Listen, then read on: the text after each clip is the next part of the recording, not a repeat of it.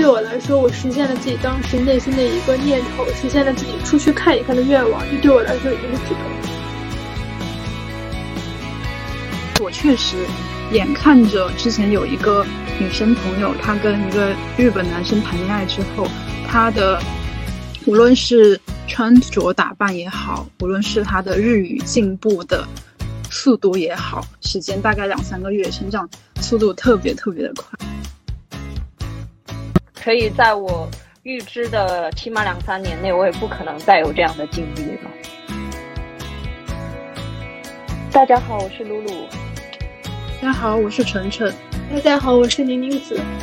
大家好，我是佩奇。然后今天想要跟姐妹们聊聊一下，是最近看了很多个留学回来的博主都在讨论一个话题，是留学这件事情到底值不值得。然后因为刚好在座的姐妹们刚好都有留学经验，所以就很想要了解一下大家的想法跟观点。所以，嗯，到底留学还值得吗？毕竟大家都说留学花了几十万，回国月薪才可能才不到六千等等。所以，露露你觉得呢？呃，首首先，我觉得就是留学花几十万甚至一百万这个信息，它可能是一些呃，就是公众号的一些标题党。呃，当然这个情况是存在的，但是它呃，它也不一定是大部分人的情况。呃。那我个人觉得留学还是值得。首先，我留学没有花很多钱，然后我这个回本的周期也还可以。呃，但是其实留学花的时间，还有其他的一些，就是你的机会成本，它也是属于留学里面的一个花费。那我我就我就个人而言的话，我觉得我的留学，不管是对我的眼界，还是我的职业发展，还是。呃，就我个人人生经历来经历来说，还是非常值得的。至少我现在能得到的机会，如果是我没有留学的话，我可能呃也很难得到我现在有的这些机会。嗯，可以更具体的说一下是什么样子的机会？是留学之后你才一定会获得的吗？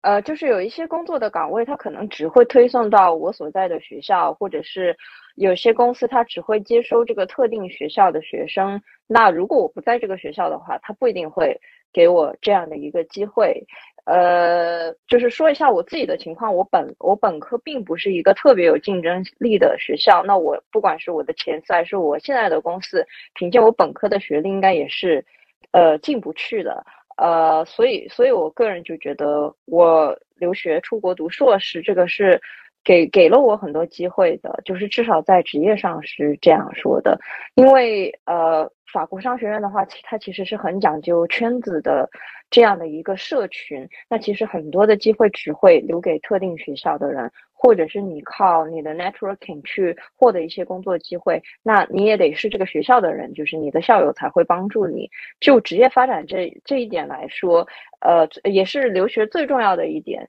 那我觉得我的留学是非常值得的，嗯。然后眼界还有体验，这个我们可以后面再聊。嗯，但是就就你说的这个留学校友会等等，这个好像。听起来比较像是商学院特有的。那如果说是其他学院的话，还还有这个必要性，为了这个人人脉去留学吗？例如说，就我所所知，晨晨应该是去日本上学。那你去日本上学是去学商学院相关的吗？我在日本其实就是学的，就是日语语言教育相关的内容。所以，好，这确实应该要去日本。不好意思打扰了。其实也没有。因为其实像在国内的话，有好多嗯，就像是外国语大学，或者是像是在北京一些他们做日本研究比较前沿的一些研究所，他们对于语言教育的研究其实还挺深入的。这一点就是再往前讲，其实我在日本学习的时候，甚至我们有一个暑假来了，就是中国人的老师，然后专门来跟我们讲，就是中国人在教。啊，外语日，尤其是日语这个领域的一些，就他们作为第二外语学习语言的时候，再去给本国的学生教授的一些特点。其实我我个人会觉得，如果是做嗯日语语言的教学的话，其实去日本它是一个不错的选择。但是因为我们其实如果要回国工作的话，我们面向的还是在中国啊、学习日语的学生。所以，其实在中国，如果有一些比较好的啊、教学资源的学学府的话，其实也是不错的选择。但是我个人的角度出发来讲，嗯，我的这这段的留学经历的话，我也会觉得，嗯，其实除了啊、日语语言教育这本身以外的话，我还是见识到了很多，就是可能在我以前，无论是我成长的。环境也好，还是在我大学的那个环境以外的很多，嗯，很，就是如果我不在日本，或者我不在我的那个研究院见识不到的东西，嗯，在经过一段时间，就是适应了，其实身边的人，就是无论是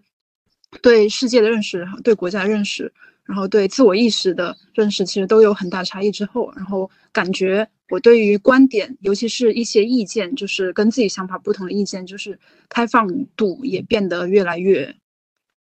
高。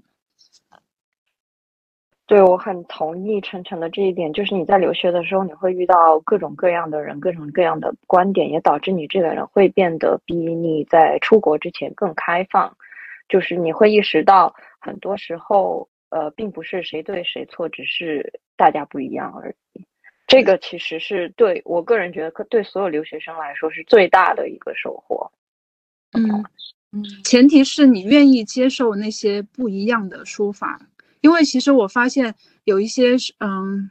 因为其实在日本还是非常非常多的嗯中国留学生的，因为其实呃性价比各种各方面跟欧美国家比起来，日本其实性价比很高，所以其实在日本有。很大的华人圈子，或者是华人的留学生圈子，就在日本还是有很多人只是跟中国人抱团，所以其实，在面对很多跟自己想法不一样的，无论是日本的同学，还是港台的同学，还是一些欧美国家的同学，大家还是会有很大程度上意见的分歧。然后，如果像是留学生圈子，他们。嗯，大家意识观念已经非常的固化，就会形成就是现在大家一直在讨论所谓的信息茧房嘛，就是你也听不进别人讲的了，然后你的圈子里的人不，所有的人都在赞同你的想法，然后你就变得更更难接受跟你不一样的啊、一些观点，还有一些意识。但是，嗯，如果我们绕回原本的呃问题的话，就是。你会觉得，如果就光日语教教育相关的研究的话，其实好像也没有必要一定要到日本去学习，是因为国内的一个日本教育的资源也挺足够的了，而且国内对这方面的研研究也已经呃有一定的历史。然后我记得宁宁只是学法语的嘛，那是不是因为国内的法法语资源不够？不是，是这个因素 push 你去了法国。就是我当时出国的原因，其实也是我正好想跟你们说，问值不值得这个问题，就是怎么衡量值不值得，其实是自己给自己下这个定义的。我当时出国的目的也没有想那么长远，我不是为了去拿一个什么多好的文凭或者所谓的镀金，以便于我回国能够找到一个高薪啊，或者说高职位的工作，没有这个考量，甚至也没有像程程那样说是认为国内的当前学习的资源可能不够的。呃，不够不够的 professional，所以要去国外体现一下当地的生活。我只是为了出国看世界，为了玩。因为其实我确实是小语种出身，我在我学习四年的小语种的期间，也会学习到一些国外的文化历史的课程，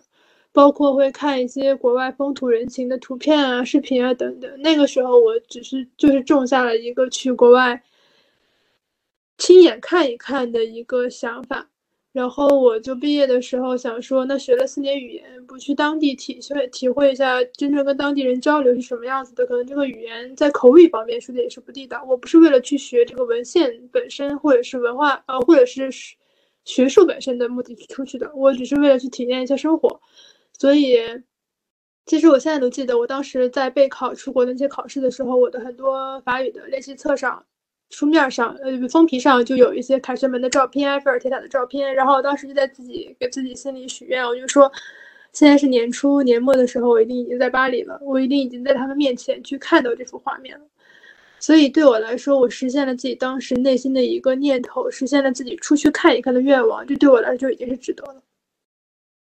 嗯，但是我觉得大家之所以会讨论值不值得的这个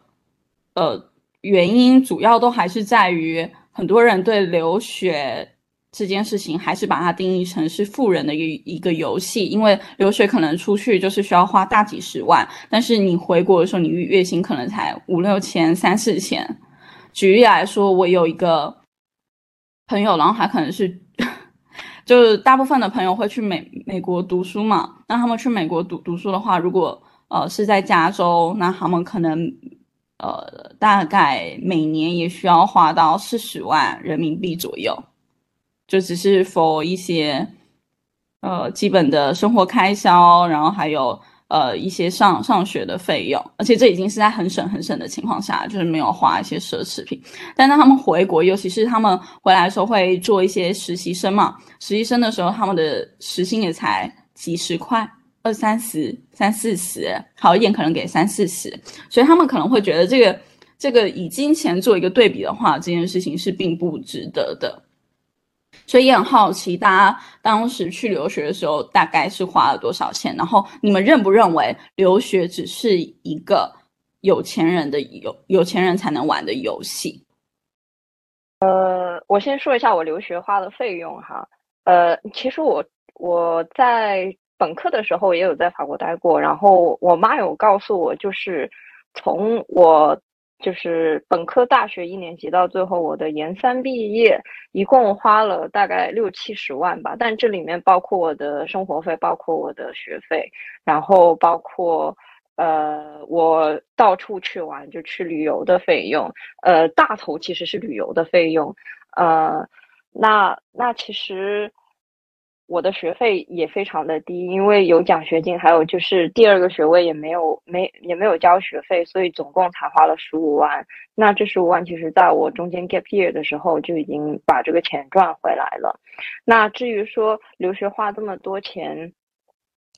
呃，值不值得？那我觉得你是要。把这个留学看成是说，这是你这一辈子里面的一个投资，还是说我这近十年里面的一个投资？那如果你是说我可能要五年内回本的话，那你留学可能五年内也不一定能回本，尤其是对于那些呃可能花了上百万的英美留学生来说，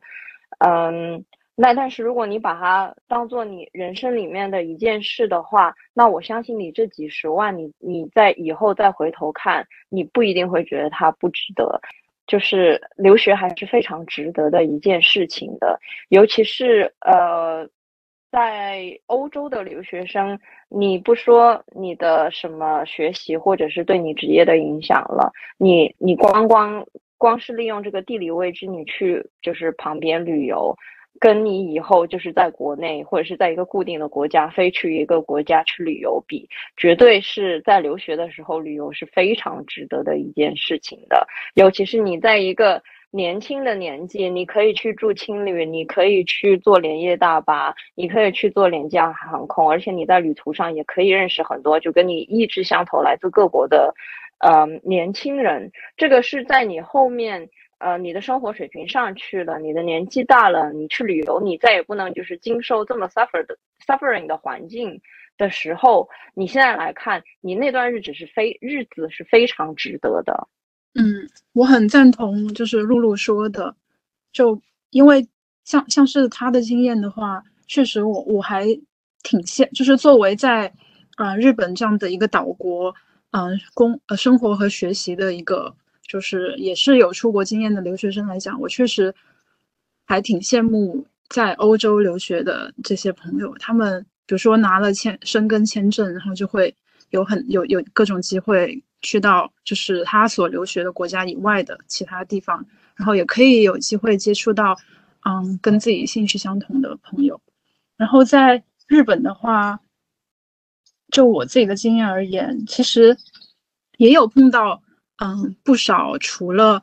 嗯中国留学生以外的其他欧美的国家的想要学习日语的一些朋友，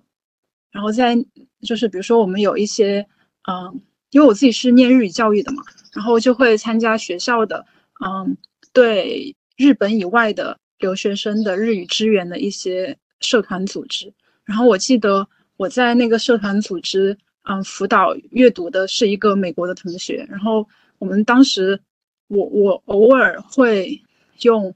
啊，英语我尝试想练习英语，然后有跟他讲过一点点。然后就我们在嗯给他做阅读辅导的时候，他那个材料其实是跟政治历史有关的一些内容。然后我们在读的时候，其实他也有分享过他对于嗯他在生活学习以及他接受的啊历史政治教育的一些观点。然后他同同时也会反问我，就是我嗯在日本这样的一个国家。然后我来自东那个东方国家，然后我我对于这些观点有什么不一样？然后我也会觉得，就是如果不是在日本的这个学校的话，不是在这个社团的话，其实也是很难接受到这样的经验的。所以在这这个方面上，就是又再补充一下，我会觉得还挺值得的。嗯，就是花大几十万。其实确实，我哪怕在法国回留学成本这么低的一个国家里，我觉得我回来已经两年了，还是没有赚到，甚至远远没有赚到当时我爸妈去给我支持投入的在法国留学这三年的钱。但是我觉得会值得，因为其实我回来以后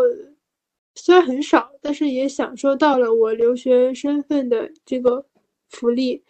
比如说我在第一份工作的时候。我会因为我的会法语，然后受到了一些不一样的，呃，小小的一个优待吧。比如说，当时因为我的业务可以接触到法国人，那相比于同期其他入一起入职的同呃同事们，那我可能就会优先的有这个资源去接待这个客户。然后再就是我在生活里也是，我觉得会法语以及去法国留学这个属性能够。相对有一点点优势的，帮我在上海去，嗯，认识到一些，嗯，志同道合的人，然后以及，但是就针对于这个学费的问题，我可能会有一点点心理也失衡，也会觉得我赚不回来这个投入的钱。但是我觉得，就像上上面两位说的，其实值不值得？除了学费以外，我们还有其他的经验跟见闻，还有。花钱也买不到的那些不一样的经历，所以总体来说，把这些无价值属性也加起来的话，那我觉得是一门很值得的生意。我不后，我从来没有后悔过之前花了十几万，呃，花了几十万和投入了三年的时间去留这个学。我我觉得我现在这样听听起来，就是出国的话，确其实确实是会需要有一笔花费的。如果说你确实是那种呃比较贫困一点的家家庭的话，可能是没有办法支援你去出国的。但是整体算下来的话，只要是家境还算小康的家庭，也是有这个机会可以出国留学。嗯呃。而且我比较了一下，就是跟我那些去美国读书的同学来来说，现在听起来去欧洲或者是去日本留学的话，整体的这个花费是差异非常巨大的。举例来说，大家刚刚说去欧洲的话，约莫是花了四十万，呃，两到三三三年内花了四十万左右。但是在美国的话，你可能就是一年你就要花了四十万，所以嗯，可能这个。留学成本还是很 depends on，就是你到底是去什么学校，然后去什么样子的一个专业，以及更重要是你是去哪一种国家。所以，好像针对我们这个问题，留学到底是不是有钱人的游戏，只能只能说这个回答是这个很 depends 吧，就是看你到底选选择去哪里。其实也不完全就是只有富富人们才能负担得起这这样子的一个呃经验。补充一点就是。其实，像在外国语学校、外国语大学上学的话，它会有蛮多跟国外的大学联合做的一些，比如说研究研究生项目的，就是协定校的一些叫项目吧，协定校项目。然后我就记得当时我们去，嗯，我我当时去的学校其实就是跟我本科的大学有协定交流的一个学校。然后我们当时去的时候，它其实是减满了一半的学费的。然后甚至如果你去面试表现的更好的话，那个就是日本的教育部叫文部科学省，他会酌情减掉，就甚至有的人是完全学费减免。然后到了学校之后，每个月还会再给你额外发十万日元的奖学金。所以其实就日本是它可能是嗯介于嗯少子老龄化的一些原因，它其实非常积极的在开放，但是就是它在接纳很多国外的留学生，就是一方面它公费。嗯，支出就是愿意扶持这些国外的留学生。另一方面，本身就是他学费就不算很高，所以很多人都会把日本当做一个性价比还挺高的留学的嗯去向。机会真的很多，就是不管是在欧洲还是北美，就是真的很多奖学金的机会。不管是中国这边可能会有一些公派留学生，那你到了法国也有不同的补助，在北美也是真的，就是你奖学金可能到有几十个甚至一百个项目可以申请的。嗯嗯嗯。而且我我这边想要再提供一个资讯，就是如果说你并不是说一定要去拿一个国外的一个学历的话。你只是想要有这样子的一个环境去体验国外的生活，以及呃处在一个呃比较呃多样性比较高的一个环境里的话，其实你也可以去查询一下，有很多呃国内的学校是有跟国外去有那种交换学生的这种项目跟计划的，所以你就可以去寻找这样子的一提提供很多资源的。呃，学校然后去进行申请，然后在这种情况下的交换学生的计划，学校其实也是会提供非常多的经济支持的。就如果你你只是想要纯粹体验这个环境，不是要为为了拿一个学历的话，那大家花了这么多钱去到国外去体验这样子的一个文化差异，那有没有觉得，呃，这样子的一个文化差异，在某些时刻让你可能有？有一点点不舒服，又或者是这样子的一个文化差异，曾经发生什么样子有趣的小故事，以及对自己思想观念以及习惯的改改变，大家有没有什么小故事想要分享的呢？那其实就真的是要上升到 年龄的问题，因为其实我回来之后发现，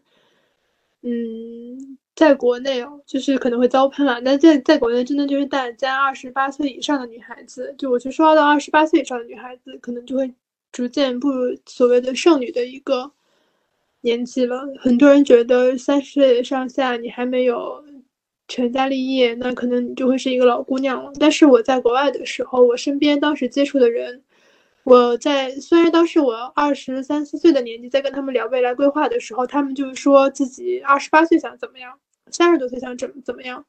然后很少听到他们说有想过停止自己个人进修的一个步伐，很少听到他们会说，那我二十八岁的时候我就想成家生孩子，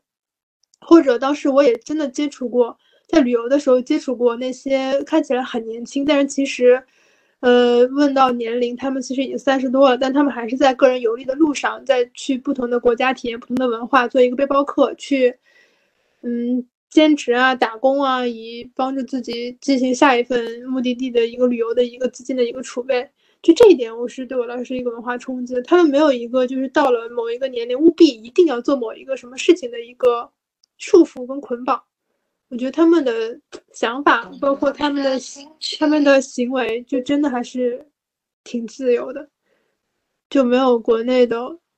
总体的大环境给每个人这么按部就班的一个规章去过人生的计划。嗯，露露，你说。嗯，我讲一个呃是文化差异，但是更多是生理跟习惯上的一个差异吧。就是对于女生生理期的一些事情，呃，确实我觉得国外的女生可能真的比要比东亚女性是更自由的。首先，她们不忌讳生理期不能吃冰，还有呃喝冷冷饮的这个事情。那当然，这个可能确实有个体差异。那还有一次就是比较呃。比较特别的经历就是我跟一群法国人去海岛旅游，那他们其实是很喜欢就是泡在水里面的，看到游泳池就要在里面泡着。但是我刚好那个时候在生理期，然后我就说我不能下去，我我就我就一直在池边，然后他们就感到非常的费解。他说，其实如果你用那个 tampon 的话，我不知道中文是什么，就是卫生棉条。对，卫生棉条的话，其实你还是可以下水的。然后。我当时其实还蛮排斥这个事情的，因为我觉得就没有办法这个把这个东西塞入你的体内。然后他们就跟我说，就是怎么可能不行呢？这个是你自己的身体啊，你自己其实知道是就怎么去运作的。然后我那一次其实真的有尝试卫生棉条这个东西，我就觉得。就真的是对你下水，还当然当然从生理卫生的角度来说，我我可能不是很专业，我不知道这有什么隐患。但是起码那一次我是没有受到，就是我自己作为一个女性的一些生理规律去影响我去体验一些东西，或者是在假期的时候是不能去更好的去体验这个就是水上的环境的。那还有一个就是，呃，他们如果是生理痛的话，肯定会吃药。呃，就不会忍着。我我觉得还是蛮多中国的女生在生理期的时候，如果是遇到生理痛的话，他们会忍着的。但是他们是一定会吃药的，就是就是我自我自己也觉得，就是这些药本来就是要发明出来是解决人体的病痛的嘛，为什么还要忍着？就是生理痛去不吃药呢，然后包括还有短效避孕药这个事情也是他们很坚持在吃的，就是让你的身身体就是更加规律的。就我觉得这些东西，呃，是很小的东西，但是它确实可以让一个女生她不再就是受她自己生理条件束缚的一些很伟大的发明。所以，我我觉得呃，就是。呃，卫生棉条真的就是在某种程度上帮助女性，不不只是卫生方面达得到了很大的提升，就是大家要知道，卫生棉其实是比卫生棉条更容易滋生细菌，导致女性有尿道炎感染甚至死亡的一个产品。所以我觉得不只是健康方面我们得到了一个提升，更重要的事情是我们为自己的身体拿回了这个自主权。对我觉得这是卫生棉条最就是最伟大的一个呃对女性的一个影响。嗯。嗯，我我再接一下，就是我真的觉得这个是对我来说，是我跟外国人接触或者是我留学是最大的文化差异了。包括我回国跟身边的女生说，我有吃短效避孕药，或者是用这个卫生棉条，或者是说我生理痛的时候会吃止痛药，大家其实都是觉得。也没有大家了，就身边的有些人还是觉得很不可思议的。这个就是真的是我我我能想到的，我经历的最大的文化差异了。我自己也用了一些时间去接受这个事情。程程，嗯，就是说到文化差异的话，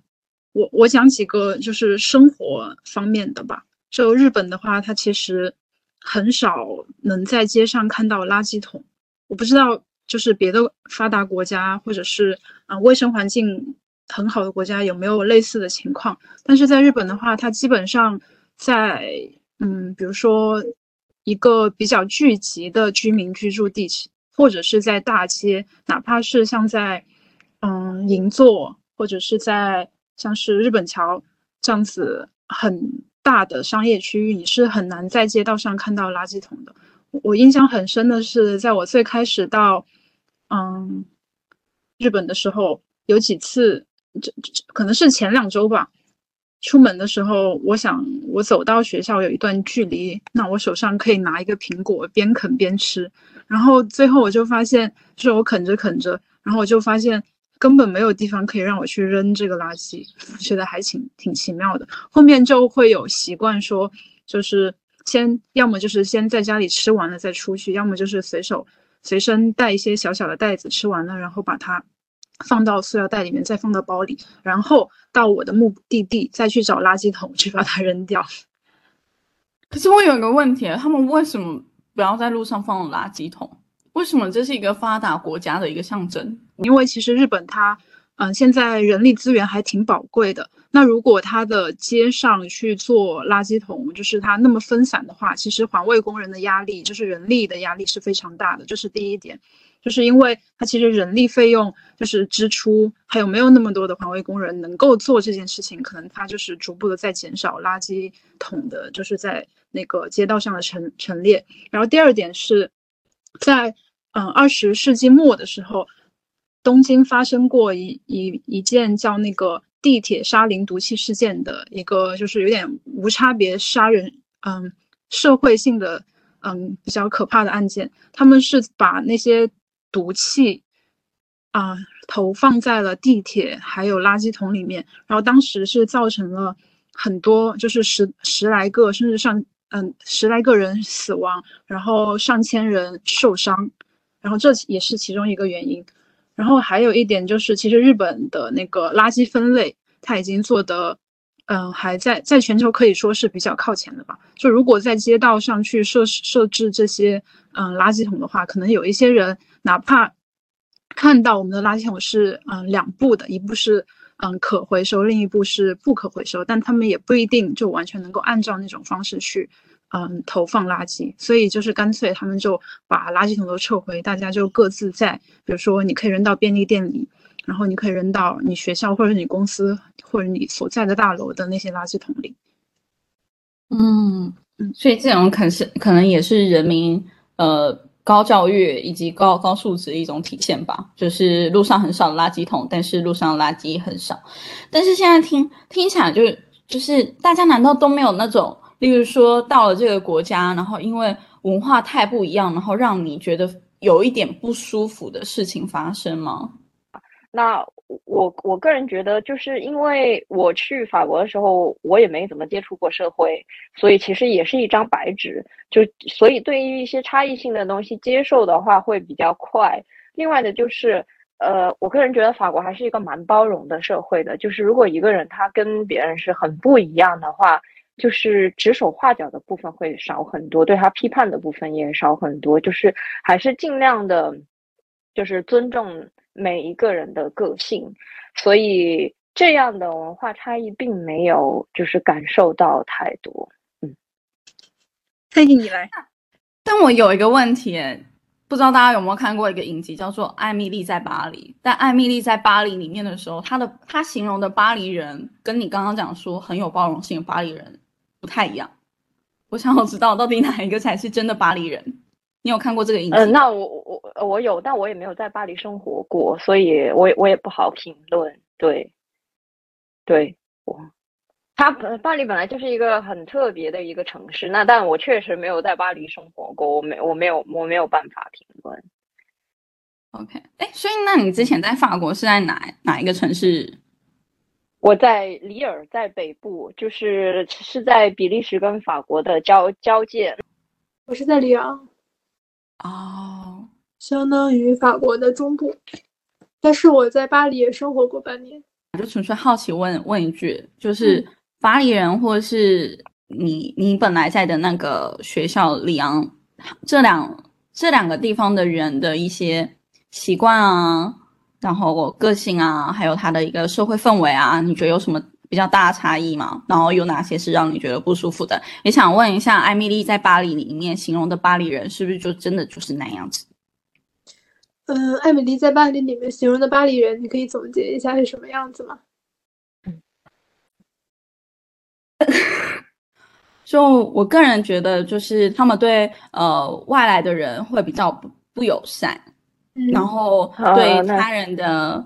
对批判会比较。武断、主观，对，嗯，进而让那是巴黎人有一点不友善。你觉得呢？因为其实，在法国有很多梗，就是说法国只有巴黎跟乡下，就是对对对，他们会觉得巴黎人比较傲娇，比如比较 arrogant，就比较斜着眼睛看人吧。但是其实我在巴黎的时候，我没有啊，可能是因为我对巴黎自己带了一层滤镜，而且，嗯，实话讲，也确实没有非常。在那个生活的半年里，特别有意的去跟当地人去进行交往。我主要是在半年里还是在华人圈子比较多，或者是跟一些比较年轻的，也是外来人在巴黎生活的法国人，他们来自于蒙彼利尔，呃，不，蒙彼利埃，来自于里尔，来自于里昂，我们都是一起在巴黎或者求学或者上学或者实习的人。但是呢，生活里肯定会碰到当地的巴黎人，比如说排队的时候，去电影院看电影的时候，超市结账的时候，咖啡馆里的时候。但是我觉得还好，我真的没有觉得他们有多么的不礼貌，或者有多么的冷漠。我包括我当时居住的自己租的房子里，楼上楼下的邻居也他也还蛮热情的。见面是他们主动在跟我说 “bonjour”，就跟我说“你好”。他们看起来就巴黎 local 的人，但是就感觉也是笑盈盈的，没有说对你视若不见啊或者怎么样。就是我觉得这种东西，它会有这个印象传起来，应该是不无道理，我不否认。但是落到个体身上，还是个体的感受不一样。那里昂跟巴黎的区别是。确实，相对来说，可能越往南一点，人们会越热情一点。包括我去尼斯、去蒙彼利埃，就当地的人呢真的好热情啊！确实，就可能会邀请你一起加入他们的 party，哪怕你们不熟，邀请你们一起举杯共饮，哪怕你们第一次见。嗯，这种现象在巴黎可能相对少一些。里昂的话更 peace 一些，它生活节奏比巴黎慢一点，然后人们慢慢悠悠的，就是。也没有巴黎的夜生活那么丰富，基本上里昂八点多之后就很少有人了。但是巴黎的话，最明显的一个特征就是地铁开到了十二点，但是没关系，两点半开始开夜间的 bus，它会把你的交通续上。所以在巴黎晚上的三黑呃的 party 是非常的多的，而且人们也不用担心回家，所以它的夜生活会丰富一点。但是对于我来说不舒服的地方，我确实会发现巴黎一些区。卫生条件很差，比里昂要差很多。每个城市里都有那些不怎么光鲜的角落，但是巴黎的这个现象尤其重一点。哪怕它可能在最繁华、人人来人往的那个老佛爷的地铁站下面，也会很脏。这个是让我觉得不舒服的地方。生活条件上没有什么，因为我真的挺喜欢巴黎。嗯。就是接着刚刚宁宁子讲关于巴黎的这一点，我想说，如果是在日本的话，其实京都人也有这种，嗯，还，嗯，自诩自诩挺不简单，就是在京都这么一个城市生活的一种，嗯，风风气吧。就是如果在日本生活也有所谓的鄙视链的话，京都人就认为自己站在鄙视链的最顶端。就一是他们觉得自己是。嗯，在历史文化上都比就无论是东京也好，无论是大阪城市也好，他们都觉得自己更有城市底蕴，然后这是其中一点。然后二的话，确实京都它嗯，城市氛围也好，或者是嗯自然环境也好，它都是在日本整个国家里面嗯比较平均，然后又比较靠前的一个这么城市，这么的一个城市，所以。嗯，京都人就是莫名其妙的看看不上日本其他城市的人，就哪怕是啊离他很近的，同样在京都府的，像是滋贺的县民，他们都会觉得就是看不上，看不上，就就是一个综艺节目里面经常会吐槽日本的嗯地理的一些鄙视链，然后京都人就会经常啊觉得自己很厉害，然后就看不上其他城市的人。我想问个问题，为什么不是东京人？因为是京都人。我刚刚也是有这样想法。东京的话，它其实，嗯，跟京都比起来，它确实在无论是在呃经济上，还是在国际地位、国国际上，大家对日本的认知，它可能都更有名。但是在日本整个国家里面的话，京都人就是。有有点像是一股，不能说一股清流，就是一股清流的反义词，就是 他会觉得自己很很厉害，就是莫名其妙骨子里透出来的所谓的 privilege。然后这一点的话，我觉得可能之后他他也许会有更深层次的历史原因，但是就在我跟我的日本同学了解的嗯事实以来，他们都会更多的说，就是京都可能因为自己。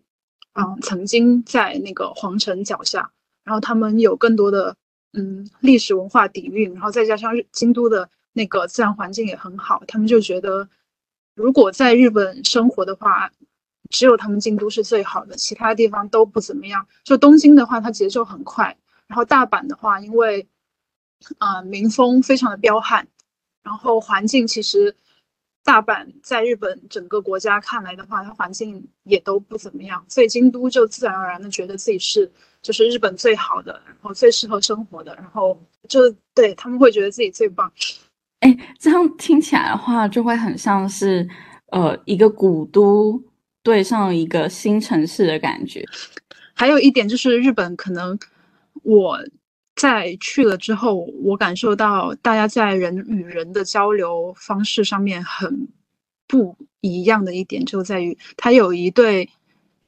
词语叫做本音跟见前。本音就是这个 hone 的话，就是你心里真实的声音；然后见前 tatema 也就是你在人面前嗯真实表达出来的话语。然后这两两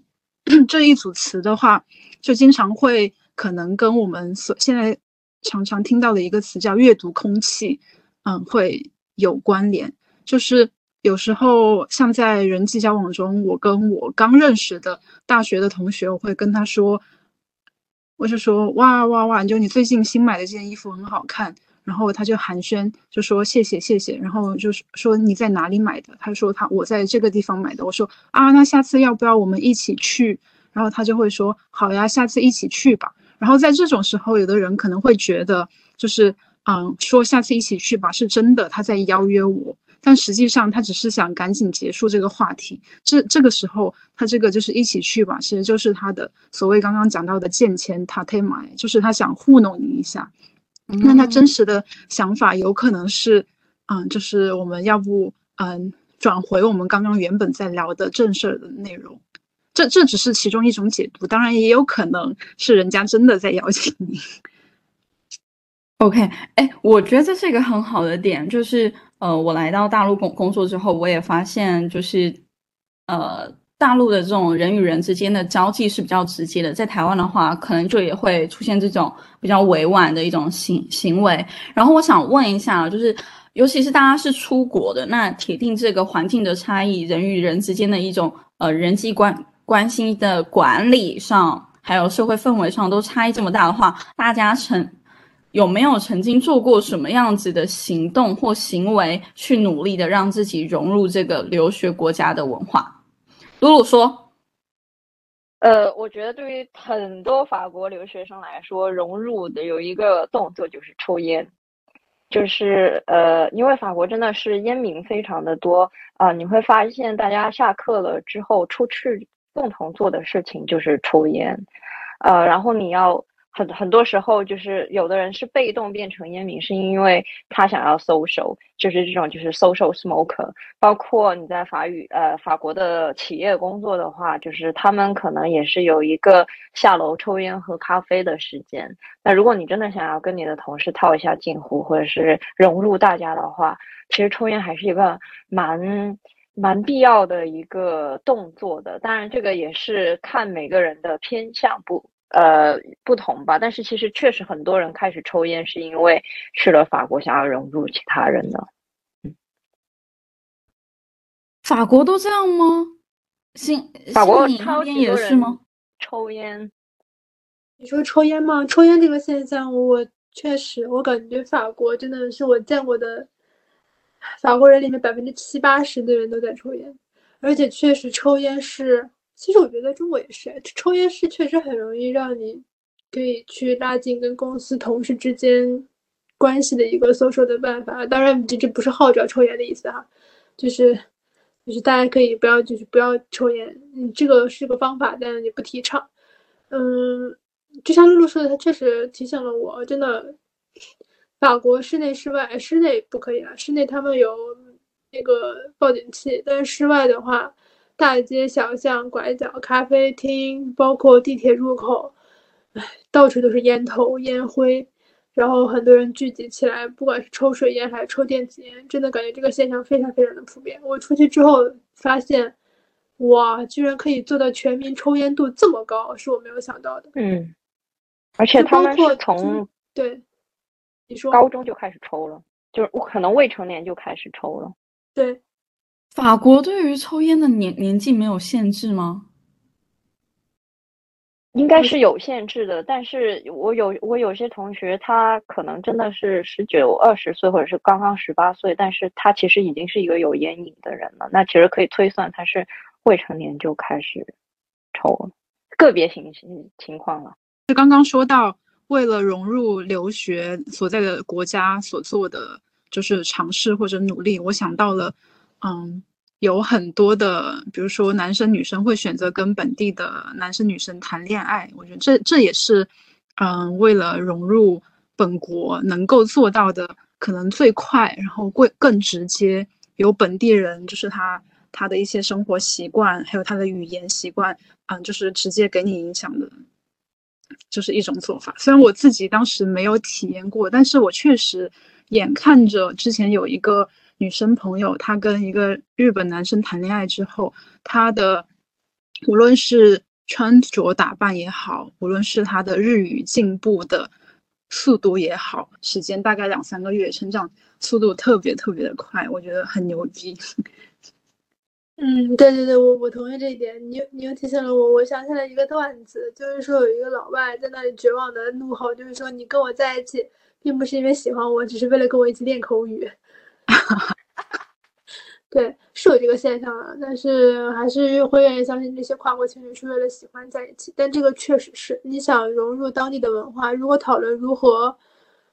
如果你想融入这个国家文化的话，那么方式真的就是跟当地的人在一起。我见过非常稍微有点，呃，极端的一个例子，就是我认识曾经认识过一个人，他去了法国之后。他真的 cut 掉了自己跟当地华人的联系，就任何事情、任何讨教的方式，他绝对会只需优先去找自己班里的法国同学，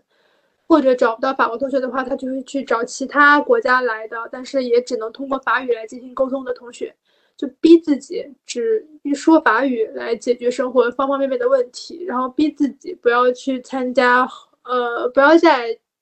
可能不要像我这种，就是还是跟华人的朋友主要在一起玩。他出门全都是跟外国的朋友在一起，然后包括努力的去融入外国朋友组织的，可能 party 上没有一个华人面孔的外国的聚会，这是他让自己快速融入法国圈子的一个方式，并且也像传传说的，真的是非常有效，在短期之间内能看到他法语发生了一个质的变化，同时他对学校里的一些知识啊。当地的一些生活啊也很精通，嗯，就是你要是真的有那么强烈的融入这个当地的一个意愿的话，那确实有一些措施是可以采取的。但是反观我自己，我当时可能只是想体验一下就好了。如果我喜欢这个圈子，我就融入。我如果班里真的有我特别喜欢的同学的话，我是真的是出于我自己的愿意去跟他交往，我连着他，我跟他一起玩。但是很遗憾，我基本上前两年没有碰到我特别喜欢的法国朋友，所以我也没有强迫的自己去一定要融入当地的班级群，融入我的公寓群等等，我还是找跟我自己舒服的朋友待在一起，而那些人就是中国人。嗯，嗯，我我觉得对这一点我真的是呃非常的认同，因为我在本科交流的时候，呃，整个学校只有我一个。中国人，甚至说，如果你是看国籍的话，当然会有亚裔或者是华裔。如果只是看国籍的话，那我可能是唯一一个亚洲国籍的人。就是我在整个学校里面，可能真的是只有我一个是从亚洲文化来的人。那包括我在新加坡工作的时候，我跟一群法国实习生一起出去玩，我也是唯一一个中国人。呃，然后我在前司的实习的时候，跟我坐在一起的全部都是法国人。这倒不是逼自己，是说刻意不跟中国人联系，是因为在那个环境里面，好像你就是唯一的一个中国人。呃，那这个时候，如果像我是很容易受外界环境影响的一个人的话。其实是更容易融入的，因为你完全跟你原来的圈子断层了，然后你一直沉浸在这个圈子的里面的话，嗯，你对于文化差异这个事情，其实敏感度就没有那么高了。你做的事情只是顺应这一个群体去做的一些事情，呃，不存在就是说我顺应这个国家的做做一些事情，然后你在潜移默化里面，其实很多时候文化文化差异这个议题就很很自然的就过渡过去了。就是我认识的很多，尤其是去到美国的同同学，他们大部分的人其实还是会跟华人混在一起的会更多，主要还是因为我们的文化是接近的，所以其实，嗯，这可能就是如果说要去交往到一个呃国外的伴侣的话，好像相对来说会比较困难一点。对，所以我想到了我当时就是。比较好，比较幸运的，也不能说幸运，比较有趣的一点就是，我当时前前一年半吧，基本上就跟华人在一起。然后后来我的小姐妹比较，就是比较怎么说，她们反正后来找到了法国男朋友，然后我们就变成了这个圈子里又有法国人又有中国人，所以我们基本上常在一起交流的话会以法语为主。然后我因此呢，也就加引号的借光得得得到了锻炼，所以。我如果想给未出国的那些留学生建议的话，我其实还是建议你建议他们会采取一些方式融入当地的文化，因为毕竟来也来一趟了。如果你不那么排斥的话，其实你就可以去试一试，去接触一下当地的 local 的人。既然咱们就是来都来了，那就体验一把。就是其实这也算是我比较有一点遗憾的地方，因为我觉得我在法国待了三年，其实时间不算短，但是我没有。我没有说完全的渗透在这个环境里面去，也没有完全的接受到，呃，是我内心不接受了，就但是接触也不够全，对法国文化的接触也不够全，就是算是一点点小的遗憾吧。我还是想要补充一点，就是说，当然，呃，呃，融入是很重要的，但是其实这个华人的圈子也很重要，因为我其实有一个很深刻的印象，是觉得。最终能够帮到你的，或者是切身实地的感受到你的，还是中国人，因为当地人他其实没有作为一个外国人生活在这个国家，很多文书、很多文件、行政行政的流程，真的是只有就是呃，比你来之前的中国人知道去怎么处理的，都不要说是留学生这个群体了，其他国家的人，例如欧盟的人，他可能也没有一个中国留学生在法国有过。的困扰，那我在留学的时候确实也遇到一些真的是很帮助我的中国人。我觉得，呃，在国外生存，就是认识到中国人还是蛮重要的。尤其是如果你以后是想要回国工作的话，这也是你在国内的一部分人脉。然后，呃，就是，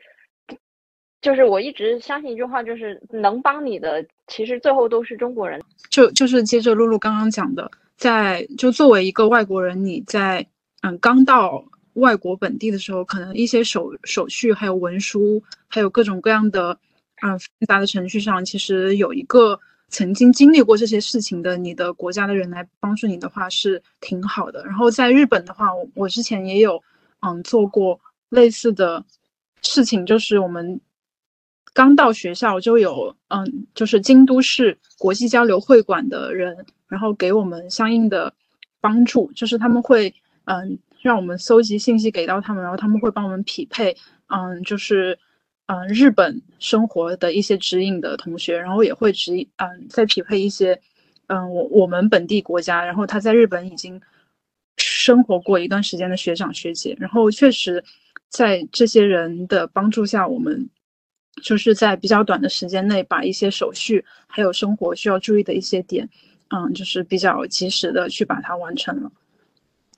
大家花了很多的精精力在适应这个国外生活，但最后，嗯，我可以问一下，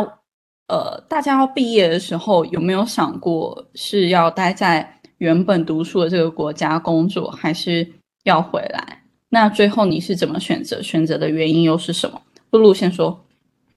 嗯，呃我当时毕业的时候给我留了所有的后路，就是因为我是法国跟加拿大的双学位，所以加拿大的工作申请我可以申请，然后嗯，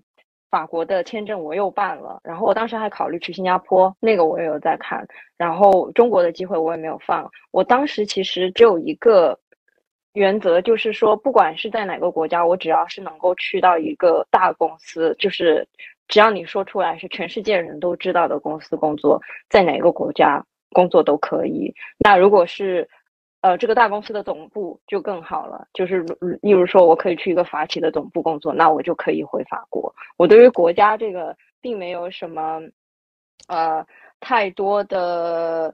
太多的限制，但是我确实给自己留了很多后路，因为我我当时就是觉得只要能进大公司，在哪个国家都可以。但是我内个人心难道的就是你你内心难道不会有一个 preference 吗？就是例如说会有会有中国，你你哦首先是当时在异地恋想结束异地恋，其次就是确实如果你回国的话，进入大公司的可能性更高，因为你你你没有外国人的这个劣势，你也很了解这个市场，那其实回国可以选择的更就是大公司更多，然后被大公司选择到的几率也更高。林宁子呢？嗯，关于当时留在哪个国家的问题，就是我其实是一个很容易纠结的人，但是在这个问题上，我真的从头到尾都没有纠结过，从出国前到回国前，我都没有纠结过，我就知道自己是要坚持回国的。因为其实我的建议是在关于这个在哪个国家生活的，算是比较大的人生的选择面前，首先你要了解你自己想要什么样的一个大的状态的生活方式。因为我经历过三年法国的生活，我觉得法国的生活节奏就像传言里的那么慢。你就这个慢也是一个适度的慢，就没有说很慢很慢，不至于像《疯狂动物城》里的闪电那么慢啊。但是就是它的节奏可能对我而言有一点点慢，因为我是有一点偏急性子的北方人。我其实比较我知道自己比较适合，我也喜欢稍微快一点节奏的方式，所以我从头到尾就比较坚持回国。而当时其实也跟我性格很像，玩的很好的两个女孩子，她们就没有回国，她们基本上就可以说是在法国定居了下来。她们就是很习惯法国那种生活，就是规规矩矩上班，准时下班，然后周末的时候可以跟家呃男朋友、跟好朋友一起去公园野个餐。然后也不要那么快节奏的生活，我空了我自己的时间里，我可以做点珠宝设计，我可以养花花草草，我可以去编织一些东西，可以去，呃，做烘焙啊，等等等等等等，真正的生活，享受夜空闲工作之外的生活的方式。但是对于我而言，我还是很希望自己在至少三岁、三十岁之前，我的生活节奏是快的，可能也是我是需要外界的快节奏来 push 我自己往前跑吧。所以说我意识到自己这一点的时候，我就知道，回国是我可能是唯一的选择。所以我在一九年年中毕业的时候，我当时玩的小圈子真的是有六七个人，只有我一个人坚定的回国了。因嗯为我了解自己的需求跟方向，所以在这个选择上我没有犹豫过。嗯，但我觉得像听听听起来的话，呃，宁宁子的选择就是很简单，她其实就是在想说，她如果是要追追求 work-life balance 的话，就是比较轻松一点的工工作，更多的是拿回生活的质量的话，那就是选择在法国。但是如果你想要追追求一个比较快快节奏，然后呃追求更多的是工作上的成就的话，可能就是回国会是一个比较好的选择。但是就我所知，日本的这个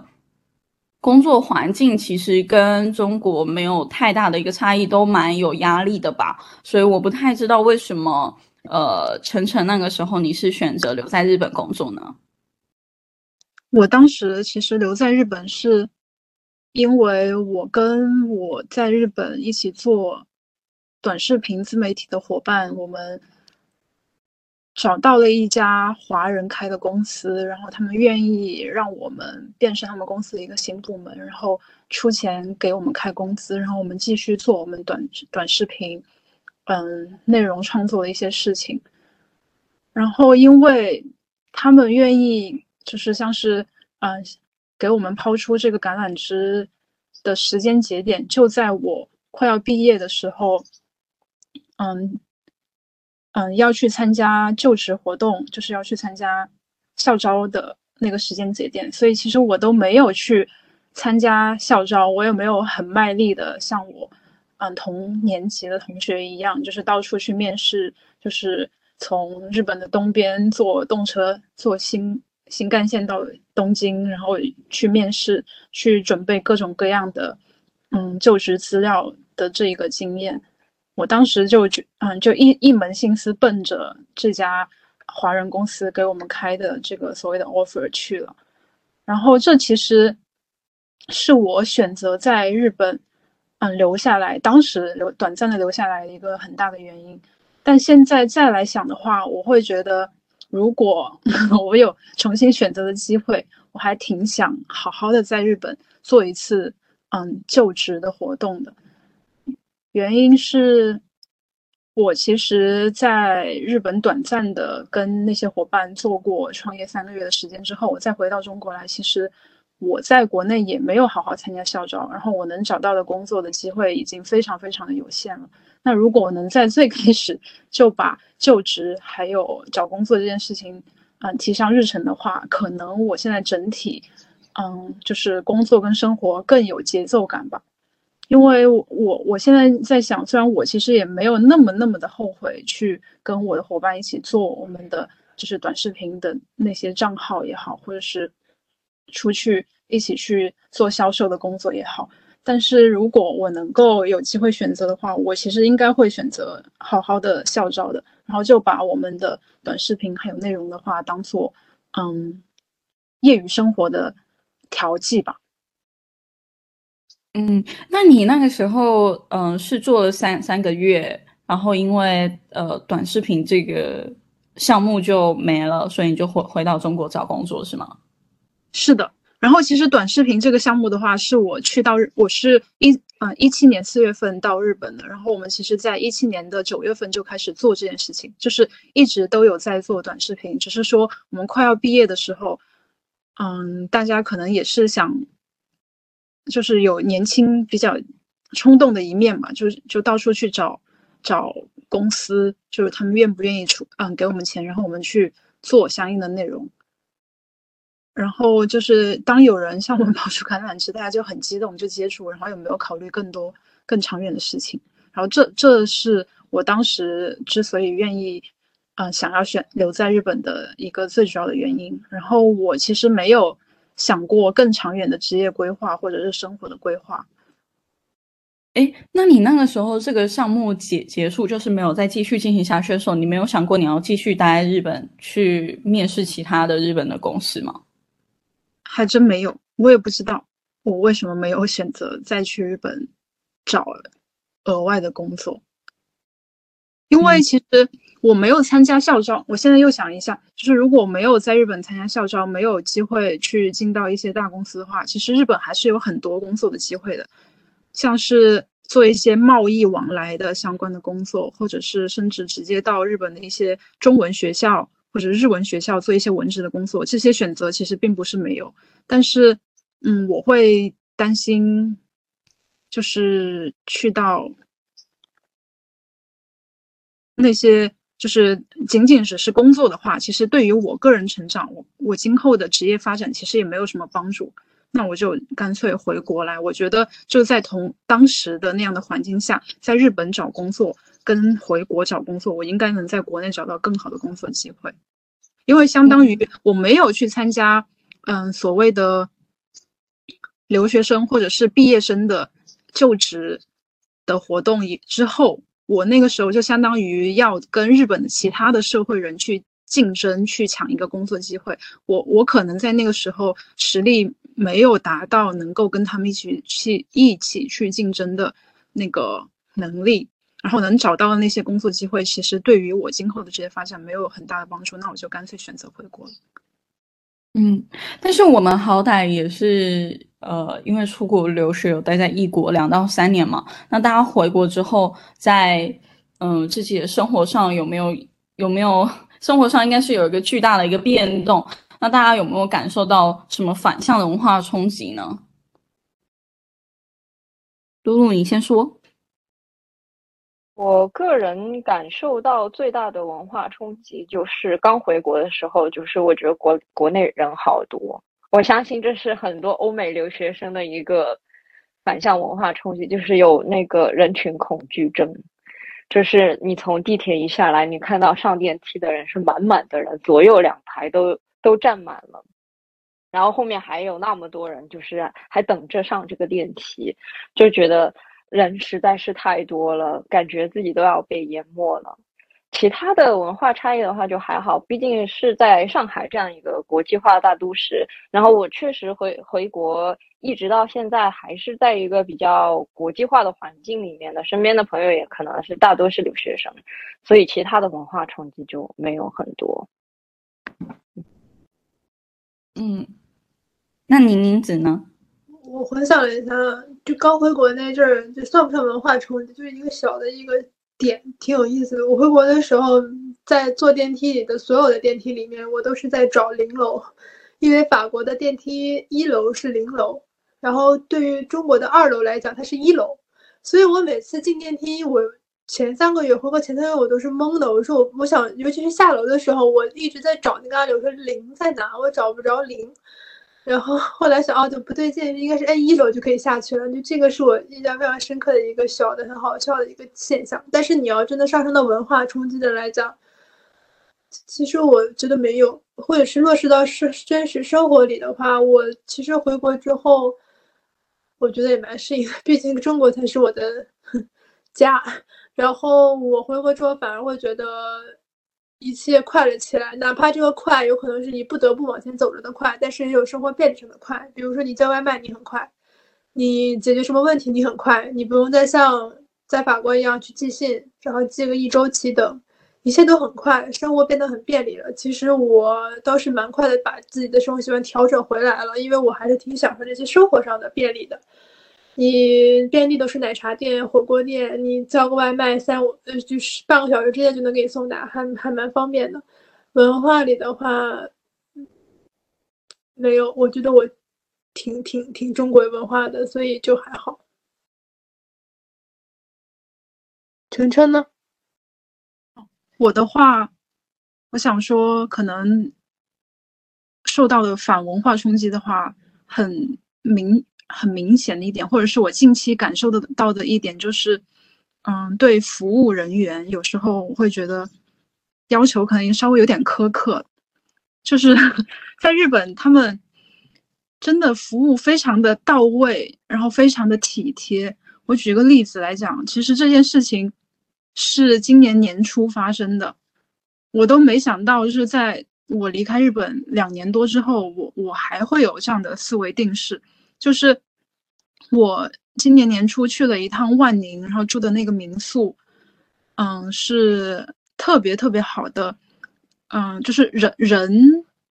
特别 nice 的一个小姐姐开的。然后在我离开这家民宿之后，我意外的发现我的一个帽子落在了民宿的房间里面。然后，因为我加了这个小姐姐的微信，我就联系她，想让她帮我去看一下我的帽子是不是还在房间里面。我想说，如果还在的话，其实现在快递不是很方便嘛，她可以帮我直接寄到上海我的住所，然后我可以让她寄到付，我付钱，这些都 OK。但是她，嗯，去帮我联系当天值班的，嗯，前台的那个那个女生，然后甚至去联系那个阿姨之后。我了解到，就其实那个阿姨在打扫我们房间的时候，她误以为那个帽子是客人不要的，她就直接把帽子给扔掉了。我当时知道这件事情之后，我其实我没有对他们很凶，但是我就是一直在生自己的闷气。一方面就是为什么我不好好的把这件东西。嗯，在检查行李的时候把它带上。二是我很生气，为什么那个阿姨她就是看到有客人留下来的东西，她不问一下，对不对？就是不问一下就直接把东西扔掉了。然后我就因为这两件事情一直在怄气，就是怄了。小下午吧，然后我跟我一起去玩的朋友还很纳闷，说这有什么稀奇的？那个帽子你又不是买不到了。但是我一直在跟他强调的点就在于，我说之前我们在日本的时候，就无论你是去饭店吃饭也好，还是你去民宿去宾宾馆住住宿也好，就是有遗落的东西，他们都会帮你保存起来，然后以便于比如说客人再回到呃那个地方，他方便去把东西找回来。但是为什么？就是大家完全没有这个意识，没有意识到，就可能这个东西、这个小物品对于这个遗失的主人而言，其实意义还挺大的。哪怕我还能够有机会再买到，然后我就再返回来想，其实这也是，嗯，就是对服务人员的一种苛刻的想法吧。其实我不知道，就是在服务业，嗯。在服务业，就是帮客人保留他们遗失的物品，是不是他们必须要做的？但是我我当时之所以会很生气，其实就是默认他们应该帮我做做这件事情，所以我才会这么的生气。对，这是这是一点。然后还还有一点，我还想说的是，就是在日本，其实很多无论是它条件再差的卫生间，它都会有很好的啊如厕条如厕环境。就一点就是它如厕环境，是我进入厕所之后，它会有那个流水的声音，就是嗯，因为你知道女生或者男生，我们上厕所尿尿的时候，它会有那个水声嘛。然后它为了遮羞。基本上，嗯，是一些公共场所也好，或者是学校也好，它都会有一个按钮，就是我一进去，如果我要小便，我就把那个水声给开着，让大家就是在旁边的人就听到那个固定的流水声，然后他就不觉得是我在尿尿，然后让他心情产生所谓的不悦感，然后这是卫生间的其中一点，我觉得还。挺方便，在我回来的刚开始，我还挺不习惯的一点。然后还有一点就是，他们无论是什么样的卫生间，它都会有卫生纸。虽然那个卫生纸很薄，但是它一定会有卫生纸。就我在日本就已经养成了不用卫生、不用带卫生纸到卫生间的习惯。但是回国之后，就无论嗯那个地方它的卫生设施怎么样，我总会在额外的提醒自己一下，记得带上，因为有可能那个地方其实没有卫生纸。对，这是两个生活点上，我觉得受到反文化冲击还挺厉害的地方。嗯，那关于这个反向文化冲击，我想补充的一点就是，我有意识到我回国以后，我在极力的避免自己接受这种反向文化冲击。例如说，我选择我要工作的公司，它必须是一个包容开放的国际化大企业，就是你身边的同事可能都是同学呃留学生。然后他们所有人的 background 也差不多，呃，就是大家讲话也是中英夹杂，就是呃思维也也差不多。然后我的圈子里面，我的朋友们大多数都是留学生或者是很有国际化观念的人，就是大家也是比较开放的人。包括我自己，可能如果找男朋友的话，我也会偏向找就是也有呃国外背景的人。我其实是真的在很刻意的去避免。就回国可能会给我带来的一些反向文化冲击，我尽量是想要在回国以后继续保持我在国外的圈子，或者是我共事的人的思维。对，大家也都回国，然后工作了一阵子，我们是没有办法让时光回溯，然后回溯到我们在留学那段时间。但如果如果可以时光回溯，那你觉得这段留学生涯你还有什么遗憾吗？我觉得我的遗憾就是我应该更去更多国家旅游。我觉得我已经去了很多了，我去了二十二三十个国家吧，因为中间还有加拿大跟呃新加坡经历。但是到了今到了这过了这三年疫情，我还是觉得我在留学的时候没有更花更多的时间去玩，没有花更多时间去不同的国家旅行，因为。可以在我预知的起码两三年内，我也不可能再有这样的经历了。林宁子呢？对对对，我真的想双手双脚附和。如果当时离开法国的时候知道要一别这么多年，我一定珍惜每一个我的假期，不管能不能找到一起同游的伴儿，我都会要去旅游的。我觉得当时拿着申根签证去旅游真的太方便了。我去的国家没有露露那么多，但是我也去了十十小几个国家吧，就是不够。现在想想远远不够。如果知道现在会被困这么多年的话，真这真的是越来越觉得越来越重的一个遗憾了。然后其他另一个方面就是，还是像我刚刚其实也提过的，我觉得。虽然我可能再来一遍还是会沉溺于华人圈子，但是如果再来一遍的话，我可能会稍微的打开一点自己的圈子，去 involve 更多的法国朋友进来我的小圈子。我要把我们中国的文化科普给他，比如说教他打麻将，我随便讲；教他包饺子，教他去做一些中国的手工剪纸什么的，就打通一下中法文化交流吧。当时出国头两年是太任性了，就怎么开心怎么来，跟谁玩的好就跟谁在一起。嗯，这算是一点点小小的遗憾，然后以及就是希望，如果有可能的话，我还是坚定的回国党。但是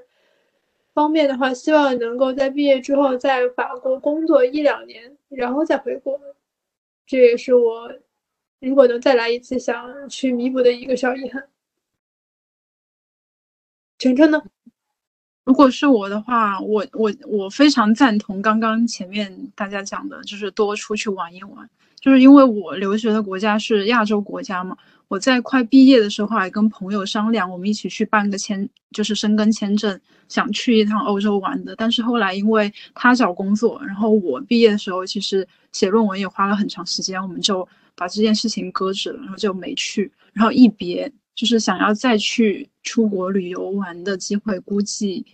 在中年以前可能都很少。我我指的是不仅仅是。疫情困住了我们的脚步，然后再加上现在在这样子工作进入社会之后，其实很长的假期也基本上都没有了，这是还挺严挺遗憾的一个点。然后二就是，如果我好好参加校招就好了，就是 在日本，我觉得大家生活还是很惬意的，就是生活节奏也好，或者是嗯，就是看他们，哎，我也不能说是羡慕，就是。我有时候会有所谓的代入感，会想，就如果我，嗯，就是一开始就在日本工作的话，我会是怎么样的一个状态？对，这这可能是一个小小遗憾。但是现在的生活，我觉得也还不错。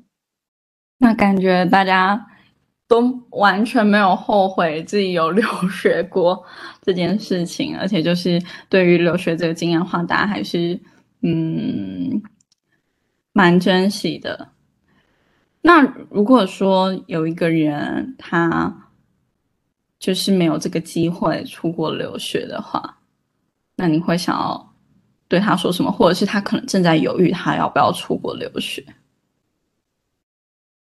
如果他是在这个 moment 现在犹豫要不要出国留学的话，我的建议就是不要出国留学。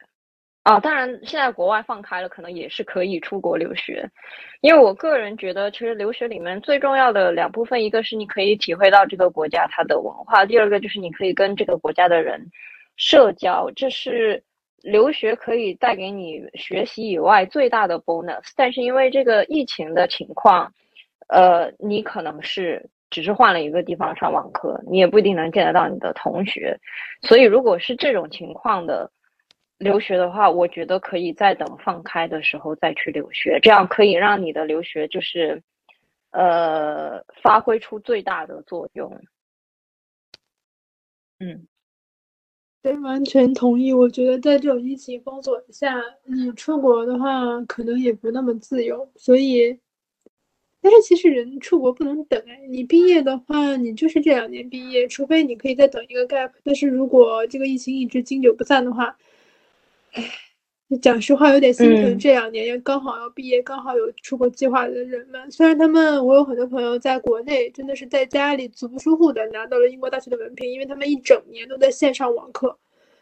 但是我其实觉得蛮遗憾的，省了很多钱，讲实话，省了很多生活费、住宿费，但是真的你失失去了旅游的机会。其实真的是我最近最大最有感受的一句话，就是“青春就十年，疫情债三年”。说实话，挺难过的。但是如果想达到最好、最大化的一个留学体验的话，我希望还是能够在疫情没有疫情忧虑的时候鼓励他们出国。但如果这两年在现在这种一言难尽的环境下出国的话，可能也只是为了出而出吧。就是大家可以多方考量一下。嗯。我还补充一点，就是因为现在这个国际航班没有放开，还有高价机票的因素的话，呃，不管你现在去哪个国家留学，它可能都是一笔不菲的支出。就是你可能你今天要出个国或者回个国，你就十几二十万就没有了。这对于一般家庭来说，并不是可以拿得出手的。而且我们看到，就是媒体上这么多。呃，留学生签证过期，然后航班又被取消了，就滞留在国外机场的这个情况，也不是，也不是我们想要经历的。所以，其实，如如果是真的是现在在考虑出国这个事情的话，我我其实个人是不建议。但是，不管是以后就是放开了，还是，呃，这个疫情有缓解了，其实还是很建议大家去别的国家，去别的文化里面去有一个不同的人生体验的。